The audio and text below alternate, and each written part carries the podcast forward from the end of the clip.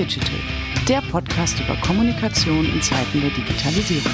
Mit Christine Deutner, Timo Lommatsch und Sacha Klein.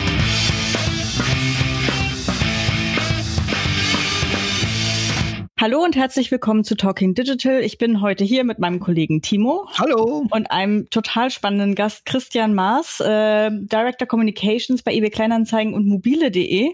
Hallo Christian. Hi ihr beiden, vielen Dank für die Einladung. Toll, dass du da bist. Genau, mega cool, dass du es noch geschafft hast in diesem Jahr. Wir sind ja schon länger im Austausch, einige Monate. Du hast ein extrem bewegtes und spannendes Jahr hinter dir äh, mit deinem Unternehmen, mit deinem Team, mit euren Themen. Äh, deswegen freuen wir uns umso mehr, dass du heute nochmal äh, zum Jahresabschluss mit uns beiden sprichst und uns so ein bisschen äh, erzählst aus diesem, äh, Corona-mäßig haben wahrscheinlich alle ein spannendes Jahr hinter sich, aber bei euch ist noch eine Menge anderer Sachen passiert. Und genau, vielleicht magst du dich trotzdem einmal selbst vorstellen, damit äh, unsere Hörerinnen und Hörer wissen, wer du bist, was du machst und wo du herkommst. Klar, gerne. Äh, du hast es ja schon gesagt. Äh, bin Christian, äh, leite die Kommunikation von mobile.de und eBay Kleinanzeigen. Das heißt, äh, ich kümmere mich um die, ähm, die Medienarbeit für beide Marken, also Richtung Publikumsmedien, Wirtschaftspresse, Fachpresse und natürlich auch äh, stark um das Thema interne Kommunikation. Gerade in dem Jahr jetzt äh, ist das äh, intensiver und, glaube ich, wichtiger für echt viele von uns als, als je zuvor. Ähm, ich bin seit acht Jahren im Unternehmen, äh, bin auch davor äh, sehr lange schon in der Kommunikation gewesen.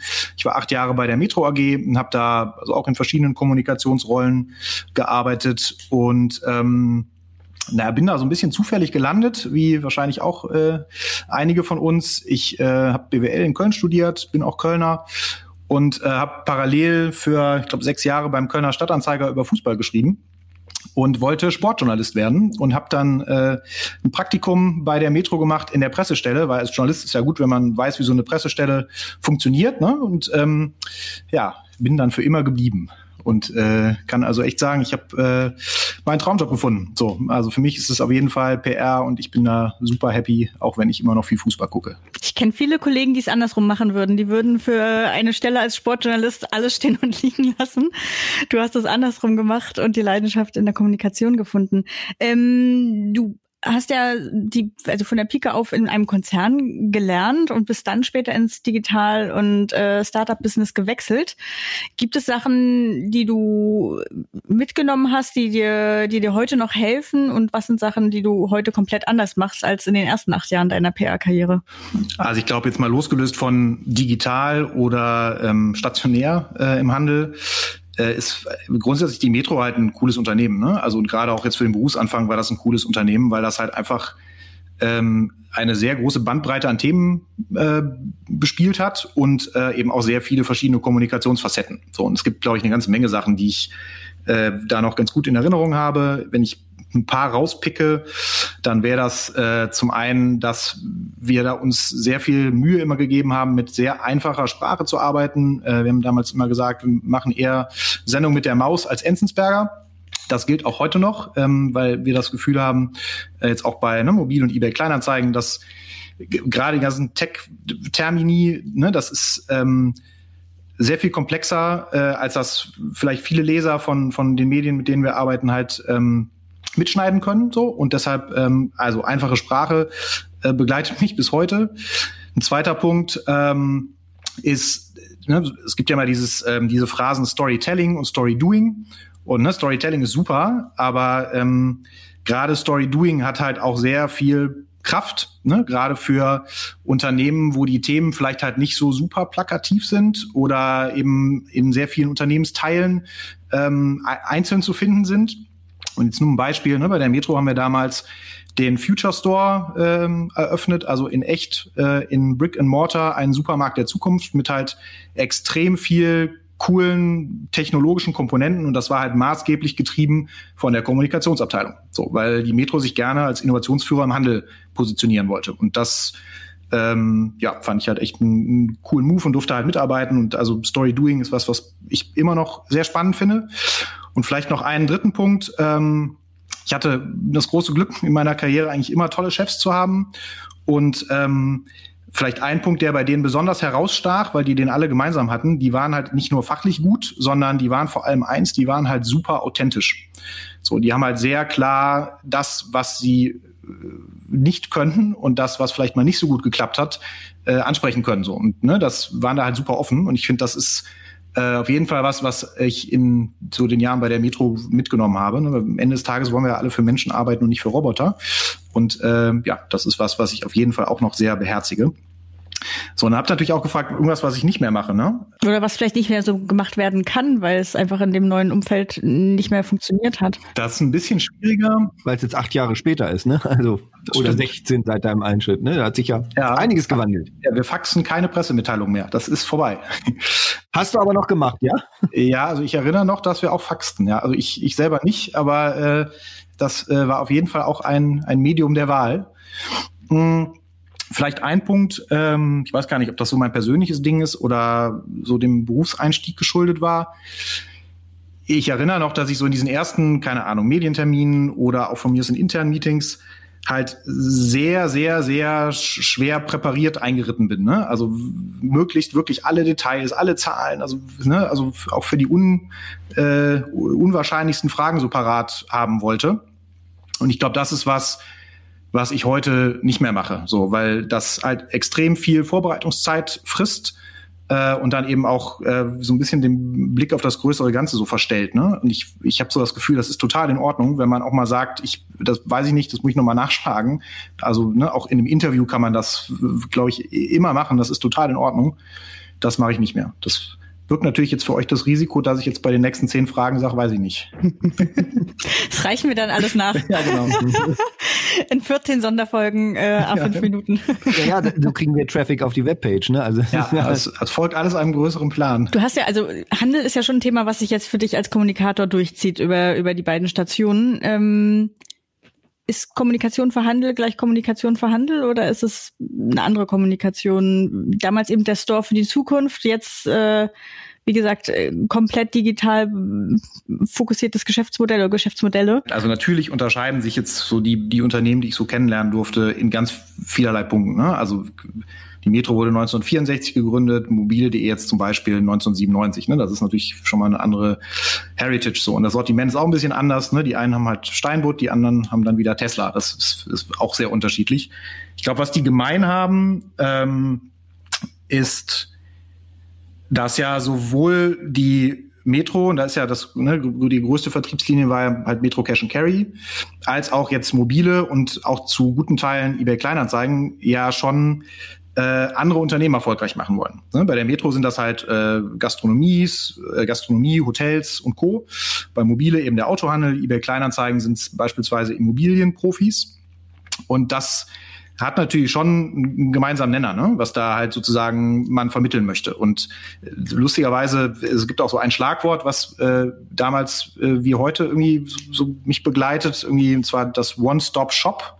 Also ne, sozusagen alles, was der Autohändler will, kann der halt mit Mobile machen. Und genauso konnte früher halt der Gastronom all seine Bedürfnisse bei der Metro befriedigen. Also da gibt's glaube ich, schon eine ganze Menge Parallelen. Ähm, auch wenn die Unternehmen jetzt natürlich unterschiedlich sind, ne? was jetzt irgendwie die Arbeitsweisen oder die Wege, wie man so zum Ziel kommt, angeht. Ist es so ein bisschen der One-Stop-Shop der Vorgänger von der Plattformökonomie oder? Na, ich denke schon. Früher dann eben ne, in Stein und Mörtel äh, und äh, heute halt eben digital. Aber der Gedanke war schon gleich, ne? Also zu gucken, welche Kundenbedürfnisse gibt es und da gibt es eine ganze Menge und wie kann man denn möglichst viele davon abdecken, damit es halt hm. der Nutzer möglichst einfach hat, ne? Und man dadurch halt dann am Ende auch äh, viele davon hat und dann auch schöne Netzwerkeffekte erzeugt. So, also ich glaube, das ist schon sehr ähnlich. Ja, auf jeden Fall. Ganz witzig, da habe ich äh, jetzt am Wochenende gerade nachgedacht, als ich bei Real war. Einmal hin, alles drin, äh, läuft ja, ja 20 Mal um die Ohren. Ich meine, die haben es ja, also den Grundgedanken haben sie ja schon sehr früh verstanden. Sie haben es halt einfach noch nicht digital transferiert gekriegt. Genau, also bei Real, ne, das, bei denen weiß ich es gar nicht so ganz genau. Ne? Also die haben ja auch äh, so ein bisschen wechselhafte Zeiten hinter sich. Ja, ja. Ähm, aber der Gedanke war auf jeden Fall der gleiche. Ne? Auch da, da jetzt ne, Zielgruppe eben nicht äh, sozusagen professionelle Kunden, sondern äh, wir alle. Ähm, aber gleiches Prinzip, absolut. Ich würde gern so ein bisschen in, ins Heute rücken äh, oder in dieses Jahr aus, aus den letzten 16 äh, nach 2020. Ähm, ich habe es vorhin ja schon gesagt, so Corona hätte uns alle beschäftigt und hat die letzten Monate ein bisschen aufregender gemacht, als wir uns das alle erwartet hätten. Ähm, bei euch ist aber noch was passiert. Äh, eBay hat eBay Kleinanzeigen und mobile.de verkauft, äh, ich glaube in diesem Sommer. Und das ist ja auch eine Kommunikation, die macht man gar nicht allzu oft, glaube ich, in, als Kommunikator. Ähm, ähnlich wie so ein Börsengang. Kannst du uns so ein bisschen erzählen, wie dein Sommer gelaufen ist und äh, was sich was sich ändern wird kommunikativ demnächst? Genau, also ich glaube, äh, also für uns alle war viel los äh, in diesem Jahr. Ne? Und ähm, wir hatten sozusagen noch als, als äh, Thema neben Corona und als sehr positives Thema daneben, dass äh, wir eine neue Mutter bekommen. Äh, die heißt Ade Winter, ist äh, ein norwegisches ähm, Unternehmen an der Osloer Börse notiert und ähm, genau hat quasi äh, das äh, Signing äh, kommuniziert äh, in diesem Sommer und ähm, jetzt ne, habe hab ich gelernt, zwischen Signing und Closing vergeht ja immer noch eine gewisse Zeit. Das heißt, bis wir wirklich äh, Teil von Ade Winter werden, gehen noch ein, ein paar Wochen oder Monate ins Land. Ähm, und genau, insofern äh, war das für uns super spannend in, in dem Sinne, dass wir jetzt erfahren haben, wer denn die neue Mutter wird, ne? weil das sozusagen die eBay Classifieds Group verkauft werden soll. Das war schon jetzt länger bekannt. Ähm, und ich glaube, jetzt der Kommunikationspart, den wir da haben, ist halt weniger das nach außen zu erzählen. Ne? Das machen dann natürlich irgendwie der Verkäufer und der Käufer und nicht wir als sozusagen die gehandelte ähm, Ware, äh, sondern eher damit umzugehen, dass für unsere Mitarbeiter natürlich eine ganze Menge an so äh, News und auch vielleicht Unsicherheiten besteht. Ne? Also jetzt mal neben der Corona-Lage, wir sind alle zu Hause, sind das auch schon seit März, äh, sozusagen dann auch noch der Übergang zu einem anderen Unternehmen, der jetzt sich anbahnt. Das ist halt eine Menge Holz und ich glaube, dass ähm, das war für uns insofern eine sehr spannende Phase, wie man damit umgeht, wenn man sich ja noch nicht mal treffen kann. So. Mhm. Und da haben wir sozusagen in der internen Kommunikation halt eine ganze Menge neue Sachen ausprobiert. Und das äh, war ganz schön aufregend. Das glaube ich. Kannst du einfach mal so ein paar Formate oder neue Ansätze, äh, ohne jetzt inhaltlich ins Detail zu gehen, aber erklären, also was habt ihr getestet? Ich kenne kenn das oft so, im, dass man einfach so als Piloten, gerade in solchen unstetigen äh, äh, Zeiten, so Piloten äh, aufsetzt und guckt, was funktioniert eigentlich gut. Und äh, genau, habt ihr da einfach verschiedene Sachen getestet? Hat sich was Neues etabliert? Na, also das eine ist, dass äh, natürlich da sehr viele Fragen äh, in den Köpfen der Menschen sind und ähm, dass wir eben hier nicht alle miteinander hocken und die sozusagen im, im täglichen Doing alle aufgreifen und beantworten können. Das heißt, wir haben halt relativ viele digitale äh, Fragenformate entwickelt. Ne? Wir nutzen halt Slack als äh, Tool und ähm, haben sozusagen offenen Slack-Kanal, wo halt äh, jeder ganz offen und dauerhaft seine Fragen stellen kann. Und ne, wir sehen halt zu, dass wir die alle beantworten. Das ist jetzt relativ basic, aber das ist äh, was, was bei uns, glaube ich, jetzt echt ganz gut funktioniert hat. So. Zum anderen ähm, machen wir halt äh, eine ganze Reihe halt auch an, an ähm, sozusagen digitalen Konferenzen, äh, ne, wo wir halt dann doch versuchen, die Leute alle zusammenzubringen.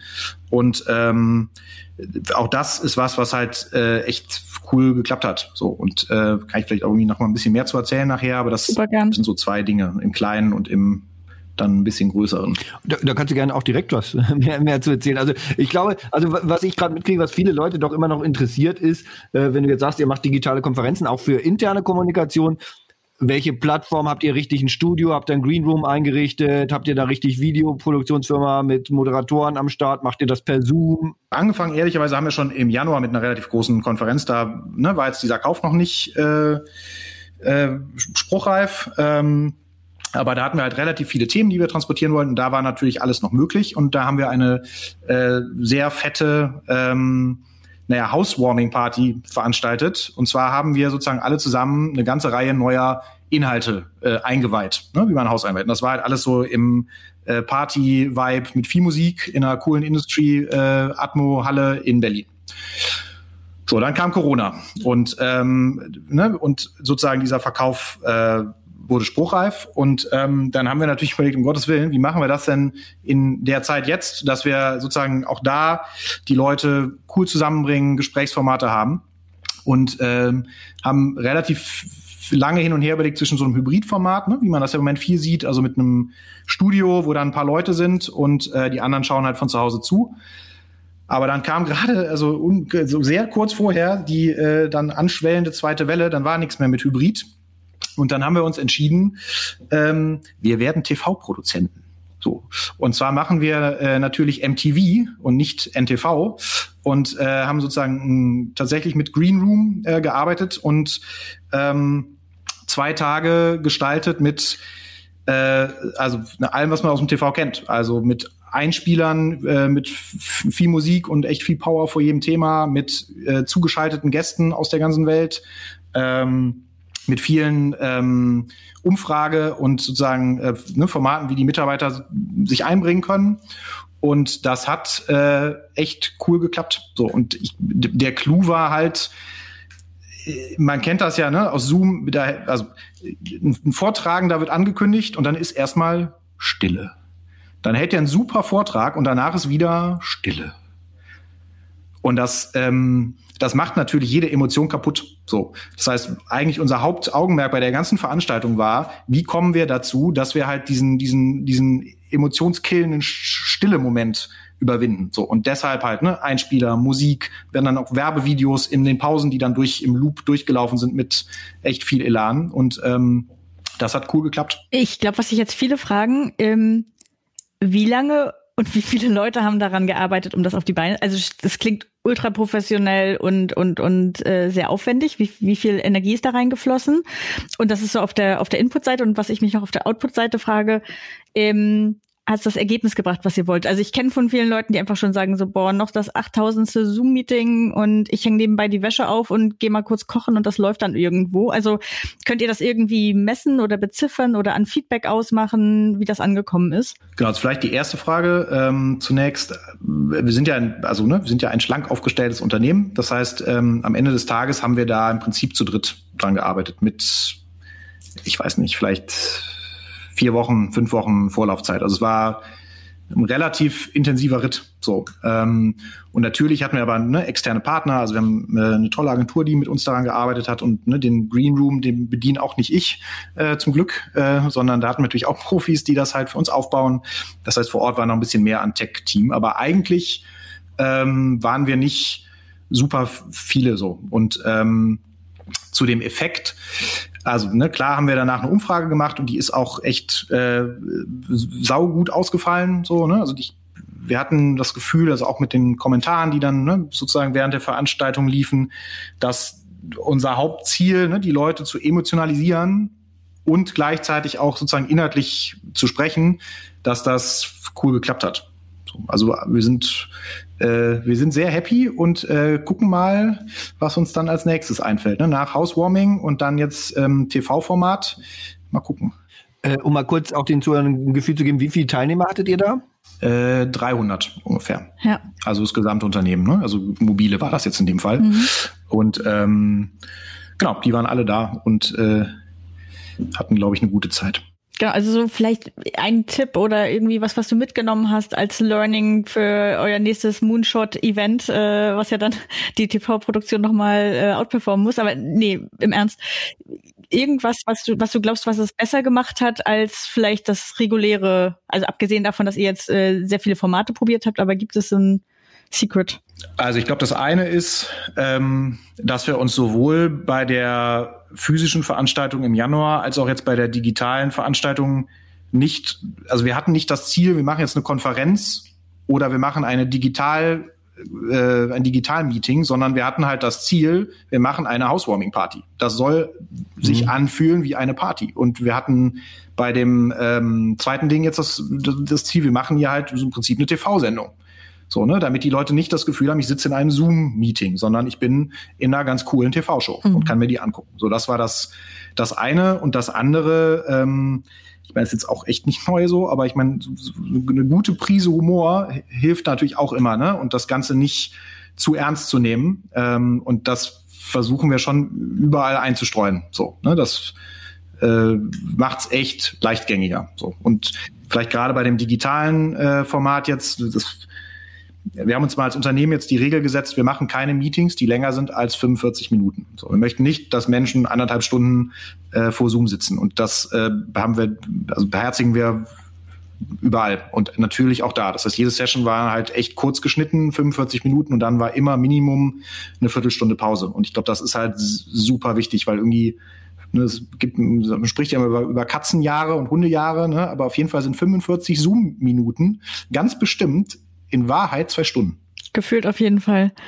Ähm, du hast eben kurz äh, auf dein, dein leanes Team-Setup äh, äh, referiert. Kannst du uns vielleicht einfach mal kurz erklären? Ihr habt äh, die Verantwortung für zwei Brands, intern, extern. Ähm, wie sind die Verantwortlichen und die Rollen, Verantwortlichkeiten und die Rollen aufgeteilt? Wie funktioniert das bei zwei so unterschiedlichen Brands? Ich habe das Gefühl, also die Marken sind natürlich mit, was die gehandelten Waren angeht, äh, super unterschiedlich. Ich würde jetzt aber sagen, dass die Zielsetzung, die wir in der Kommunikation verfolgen, relativ ähnlich ist. Also bei ne, mobile und eBay Kleinanzeigen, bei beiden geht's äh, darum, dass wir Konsumenten zeigen wollen, dass wir halt das größte und beste Inventar haben. So, egal ob das jetzt irgendwie Turnschuhe oder Autos sind. Und beide haben ja auch sozusagen äh, professionelle Kunden, ne, den Autohandel oder eben die Immobilienprofis zum Beispiel, die wir halt äh, auch erreichen wollen, damit, ähm, dass wir halt extrem viel Nutzer haben ne, und sehr viel Reichweite für, für ihre Produkte ähm, erzeugen können. Und deshalb haben wir uns halt überlegt, dass wir uns, äh, und das ist, glaube ich, ein bisschen unkonventionell, ähm, dass wir uns nicht sozusagen nach den Marken äh, gliedern, sondern ähm, dass es eben sehr viele Kommunikationsansätze gibt, die man über beide Marken spielen kann. So. Und mein Team ist demnach aufgebaut, dass äh, der Pierre sozusagen B2C-Kommunikation Richtung Publikumsmedien für mobile und eBay Kleinanzeigen macht. Und ähm, das Pendant zum Pierre ist die Anna, die macht äh, B2B-Kommunikation für mobile und eBay Kleinanzeigen Richtung Fachmedien. Und die Katharina macht eben interne Kommunikation für äh, beide Marken. Und das, ähm, mhm. das läuft ganz cool so. Wir machen das seit anderthalb Jahren. Ähm, ich glaube, dass ne, wir wirklich viel so gegenseitig von, also in sozusagen einem Thema klauen können und äh, replizieren können. Und ähm, genau, sind da aber bestimmt auch jetzt noch nicht am Ziel. Ne? Also ich will das jetzt auch nicht äh, überhöhen. So. Also es gibt da auch eine, eine Menge Sachen. Ne? Es kommt ja alles mit Vor- und Nachteilen und äh, da gibt es bestimmt auch ein paar, die wir noch knacken müssen. Aber ich habe das Gefühl, dass das äh, bisher echt eine coole Reise war und wir da gut unterwegs sind. Mhm. Und ähm, vom Freiheitsgrad unterscheidet sich die Arbeit je nach Brand. Also eBay Kleinanzeigen ja als äh, super dichte Referenz für mich äh, zum zum eBay Konzern, während äh, mobile irgendwie auch in Deutschland gegründetes ähm, zumindest in der öffentlichen Wahrnehmung eigenständiges Startup ist. Ähm, seid ihr thematisch eingeschränkter oder freier oder ist es genau gleich, also wenn ihr euch dann schon auf die, auf die Kanäle fokussiert? Wir haben ja die gleiche Mutter ne, mit eBay und also diesen eBay-Vibe und die Kultur von eBay, die strahlt natürlich in beide Marken so. Also die, ne, da gibt's natürlich schon viele Sachen, die, die sehr ähnlich sind. Ne? Und auch was so Freiheitsgrade angeht, ähm, habe ich das Gefühl, jetzt gar nicht nur für den Kommunikationsbereich, sondern eigentlich generell, dass beide äh, Marken sehr viel Freiheit bieten. Ne? Also es gibt natürlich einen strategischen Korridor, eine strategische Richtung, wo wir halt hinwollen. Aber ähm, wie man das ausgestaltet, da ist für mein Gefühl echt viel möglich. Und das ist, glaube ich, auch ein guter Teil des, des Erfolgs von diesem Unternehmen, ne? dass wir halt die Leute ermutigen wollen, äh, Dinge auszuprobieren. So, ne? Und, ähm, auch ne, mutig äh, mal einen neuen Weg einzuschlagen. Und das gilt für die Kommunikation sowie für eigentlich alle anderen Unternehmensteile. Und ich erkenne da äh, zwischen äh, eBay Kleinanzeigen, mobile insofern eigentlich, also an der Stelle keinen so großen Unterschied, wenn ich ehrlich bin. Das ist relativ ähnlich. So, die Unternehmen sind ein bisschen unterschiedlich groß, ne? Also ne, mobile ist halt ein Tick größer als eBay Kleinanzeigen. eBay Kleinanzeigen wächst dafür, aber ne, also noch stärker. Und ähm, ja, aber so die Grundkultur ist relativ ähnlich, würde ich sagen. Und du hast gerade ähm, von einem Team-Setup gesprochen, ähm, äh, B2C, B2B. Wie ist das, ähm, was ihr macht kommunikativ kanalmäßig? Also macht ihr nur, in Anführungsstrichen, nur Medienarbeit bei euch oder habt ihr auch Own-Channels, die ihr bestückt und bedient? Also Medienarbeit ist mit Sicherheit so der, der Nukleus ne, oder der Kern von dem, was wir machen, ähm, also Earned. Ähm, jetzt ist aber so, dass auch gerade in dem Jahr jetzt ähm, das nicht zwingend einfacher geworden ist, mit Themen durchzudringen. Ne? Und insofern äh, ne, bespielen wir natürlich auch alle anderen Kanäle. Also äh, Owned jetzt mal einen raus, also ne, ein, ein, ein Segment rauszupicken, äh, habe ich das Gefühl, gewinnt für uns zunehmend an Bedeutung. Ähm, ne, wir haben jetzt so bei Mobile mal so im Corporate Publishing Feld äh, angefangen zu arbeiten, ne, haben da jetzt also kein Geschäftsbericht im eigentlichen Wortsinne rausgebracht. Wir dürfen nämlich also unsere Zahlen als Teil des eBay-Konzerns nicht teilen.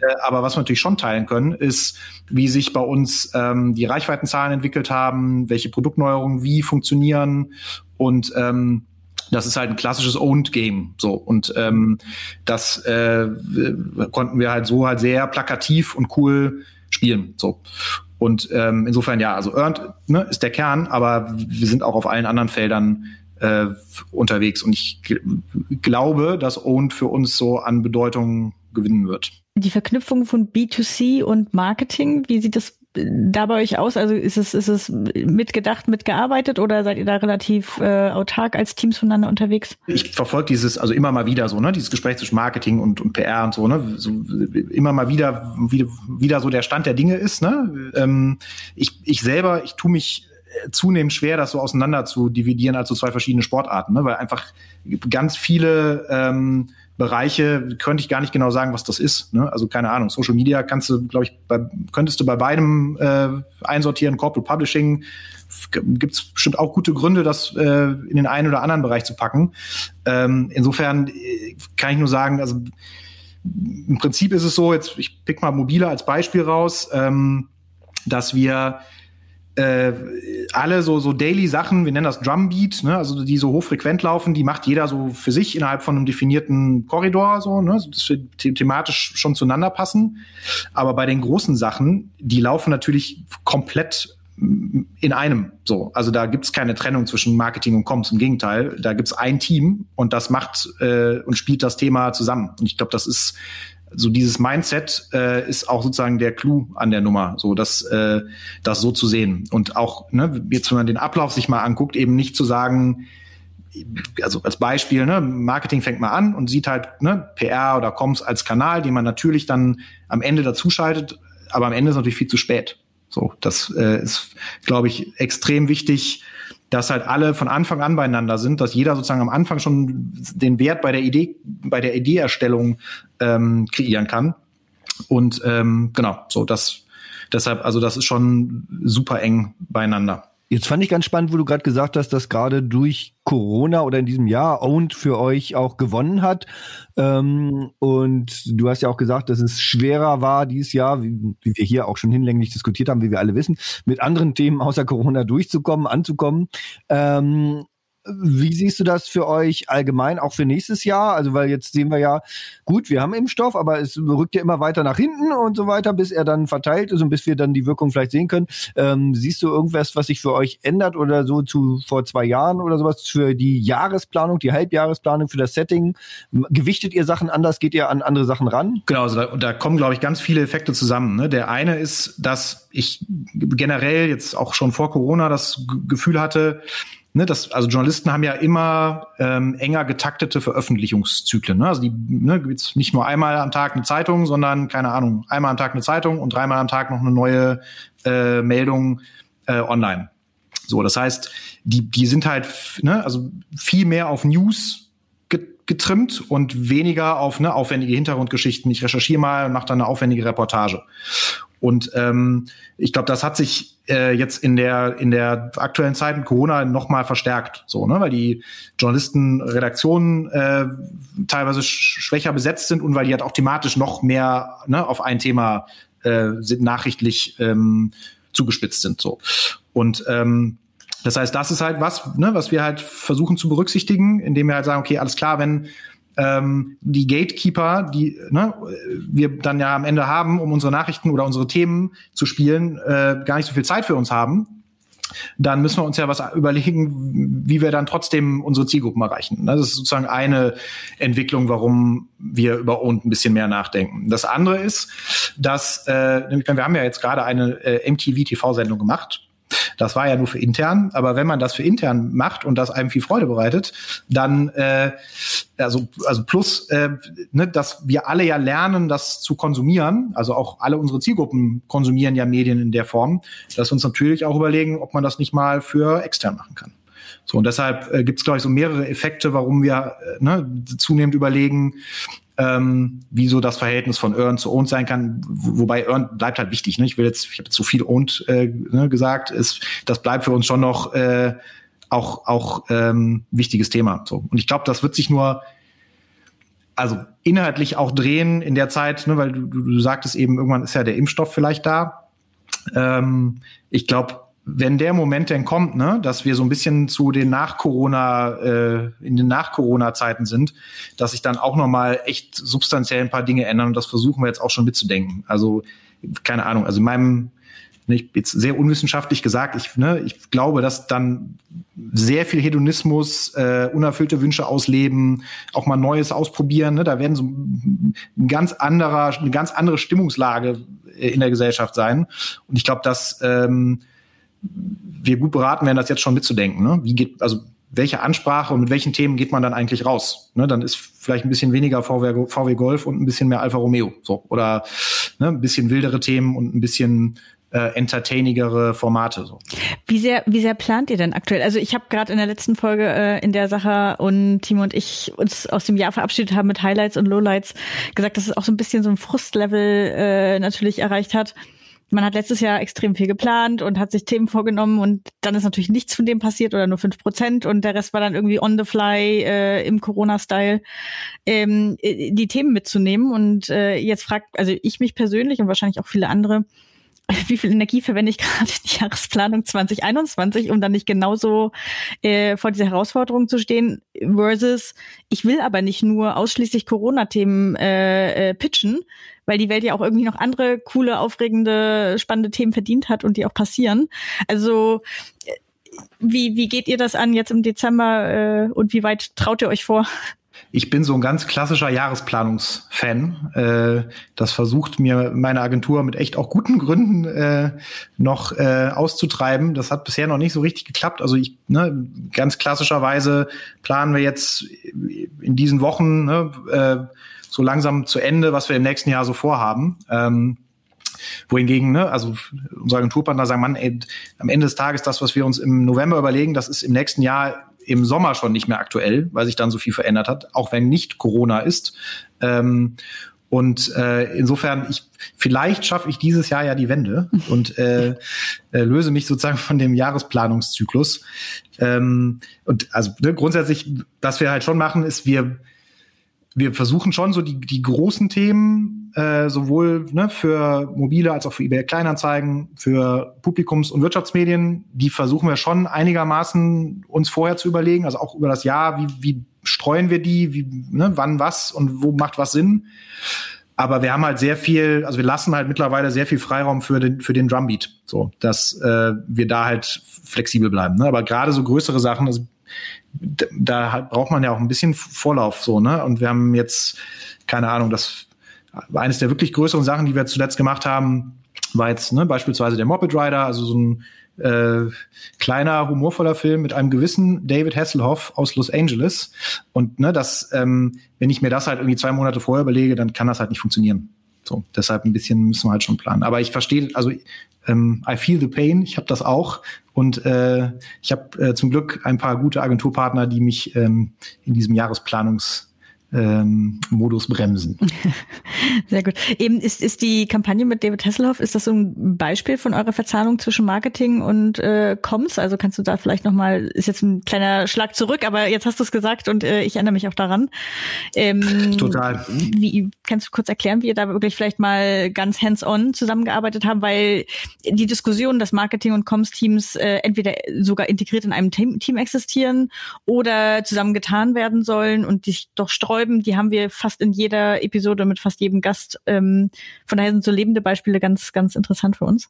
Genau, also das war halt äh, ein super Beispiel für halt wirklich zusammen. Ähm, äh, die Idee äh, haben wir zusammen mehr oder minder geboren und ähm, im Prinzip äh, im, im Laufe der, der ganzen Arbeit hat sich auch so ein bisschen aufgelöst, wer eigentlich welche funktionale Rolle hat. Ne? Also, sondern das war dann eher ähm, wer bringt eigentlich welche persönlichen Stärken ein, die man halt da nutzen kann. Also jetzt mal so ganz äh, plakativ, ähm, mein Kollege der Georg, ne, der ist halt extrem erfahren in TVC-Themen, das heißt, der konnte unheimlich gut mit der ganzen Bildgeschichte umgehen. Ich persönlich stehe jetzt auf Musik ne, und spiele auch Gitarre, das heißt, ich konnte bei dem Musikthema hatte ich jetzt relativ viele Präferenzen, die man da drunter legt.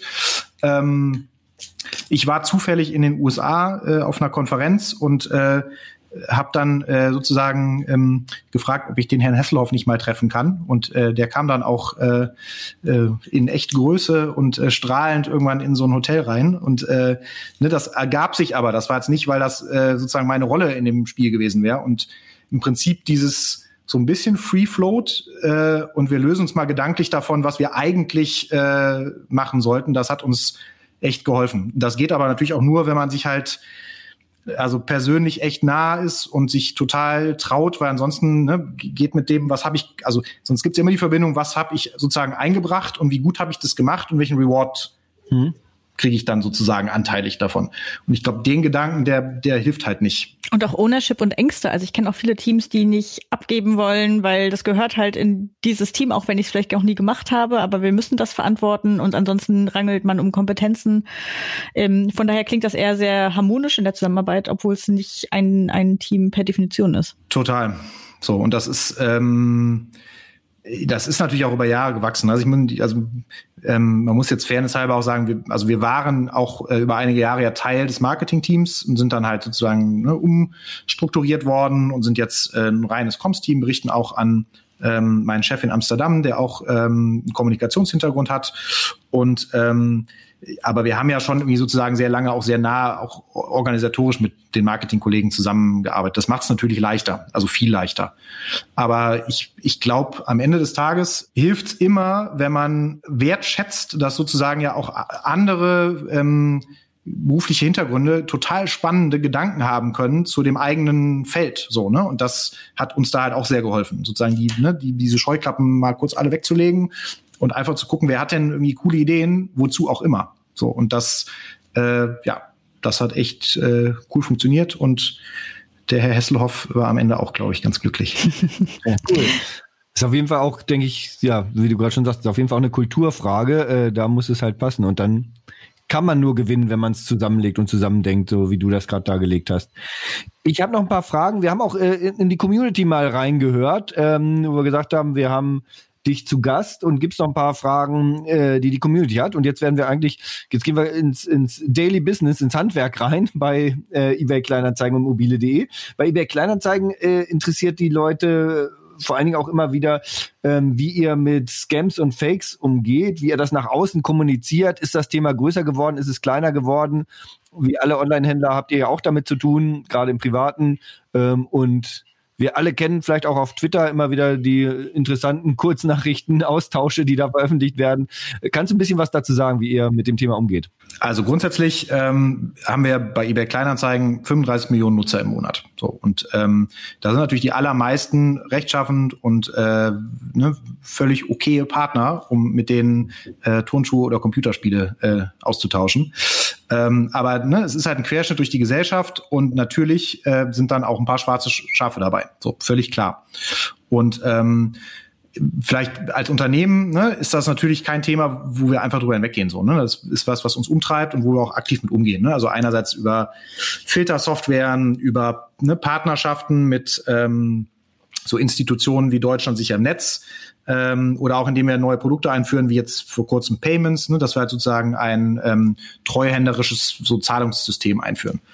Aber ähm, jetzt so rein kommunikativ, ähm, da muss ich sagen, also hab, also lerne ich äh, noch viel von äh, sozusagen dem Pierre aus meinem Team, ähm, weil der das anders macht, als ich das intuitiv wahrscheinlich machen würde. Ähm, der sagt nämlich, wir, wir, wir stellen uns jeder einzelnen Frage.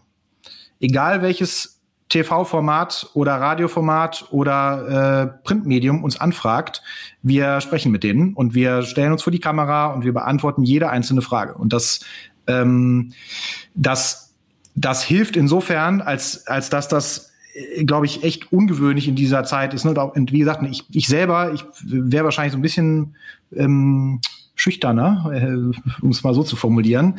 Ne, ich würde wahrscheinlich öfters auch sagen, okay, alles klar, ich beantworte das schriftlich, äh, habe ich ne, mehr Kontrolle. Ne, ich weiß nicht genau, ob ich die Fragen äh, alles so beantworten kann, dass das am Ende gut ausgeht.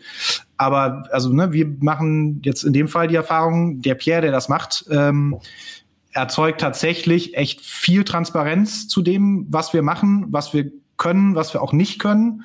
Ähm, und alleine dadurch, dass der sich immer, immer, immer, immer dem Ganzen stellt, ähm, hast du sozusagen auch eine andere Basis mit den Medien, mit denen du dann arbeitest. Ne? Die entwickeln auf einmal dann nämlich mehr Verständnis dafür, dass wir das eben nicht alles heilen können. So, ne? Wir können halt ein Stück weit äh, Verbesserungen herbeiführen und ne, müssen das auch tun und sind da ganz bestimmt auch noch nicht äh, über die Ziellinie.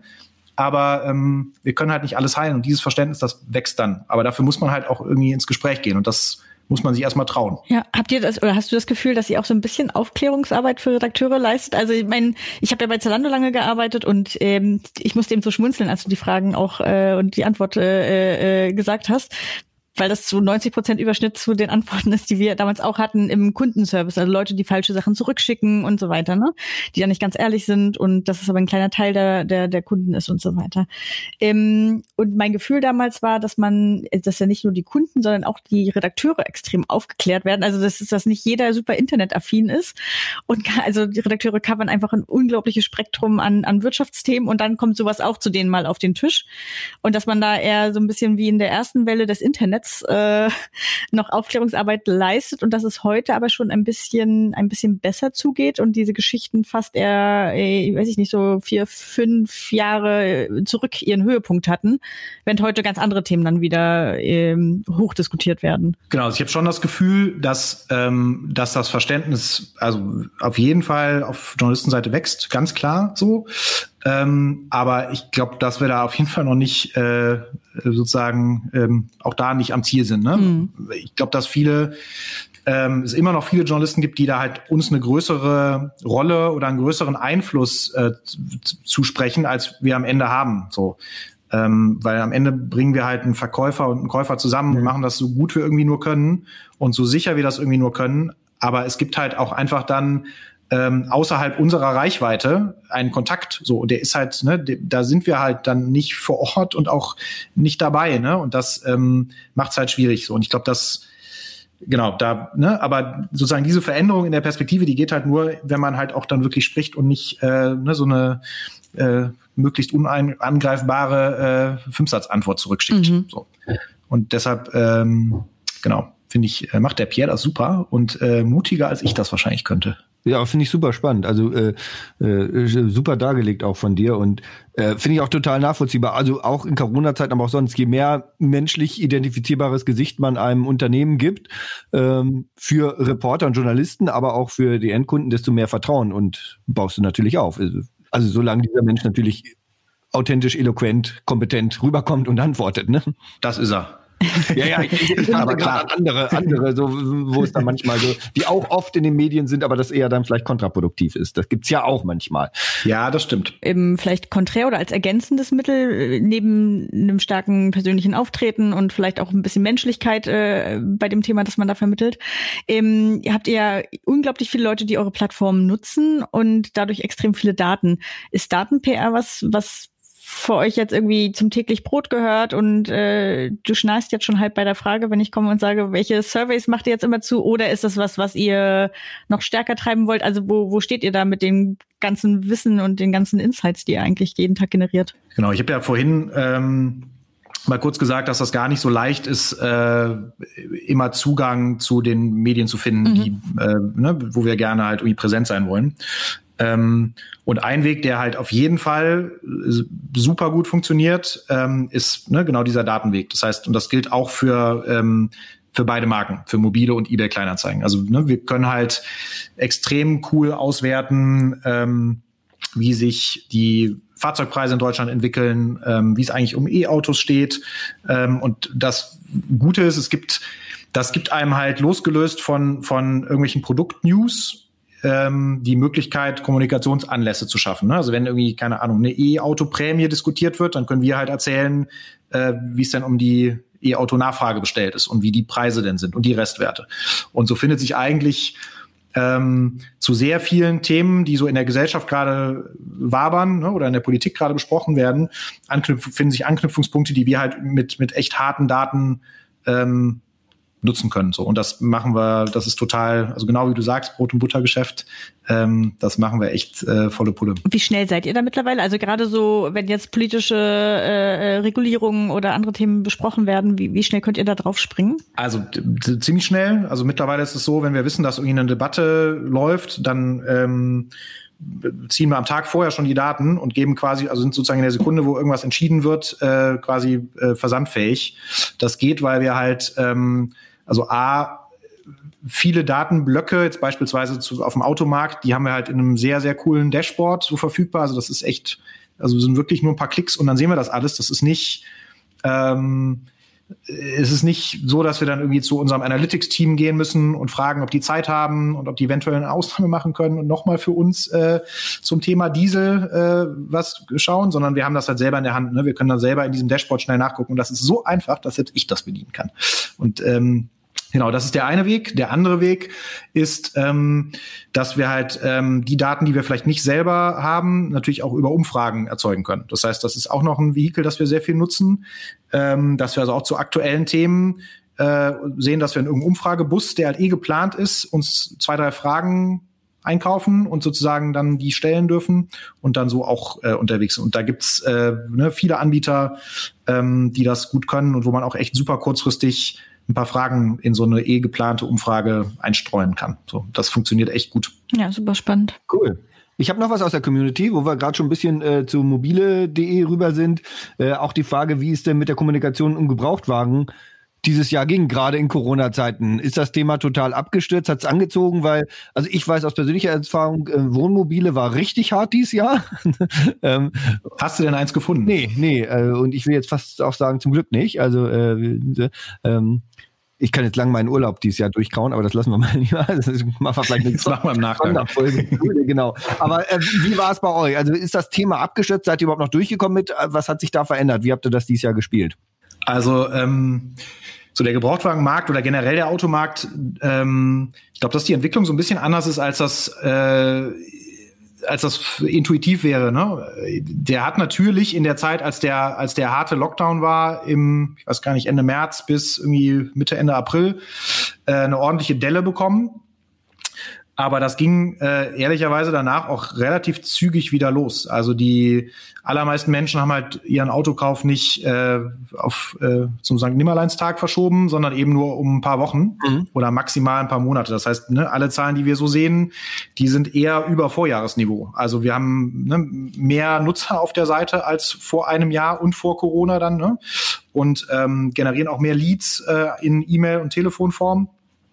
Ähm, das heißt, der Markt, der ist eigentlich äh, ziemlich gut unterwegs. Ne? Also die, die Aufholjagd ist da total im Gange. Also bei Gebrauchtwagen ganz stark äh, und ne, Neuwagen ist ein Tick schwächer, aber auch da, ich glaube, spannend wird so ein bisschen die Frage jetzt mal so nach vorne geguckt. Ähm, da gibt's glaube ich, also potenziell gibt's da zwei Effekte. Ne? Das eine ist, dass ähm, das Auto ja schon irgendwie an so Bedeutung gewonnen hat. Ne? Du hast, du suchst äh, ein Wohnmobil, auch ganz viele andere suchen ein Auto, mit dem sie halt ne, in Urlaub fahren können, jetzt wo Fliegen halt nicht mehr so gut geht und wo man vielleicht ja auch in Deutschland verreist.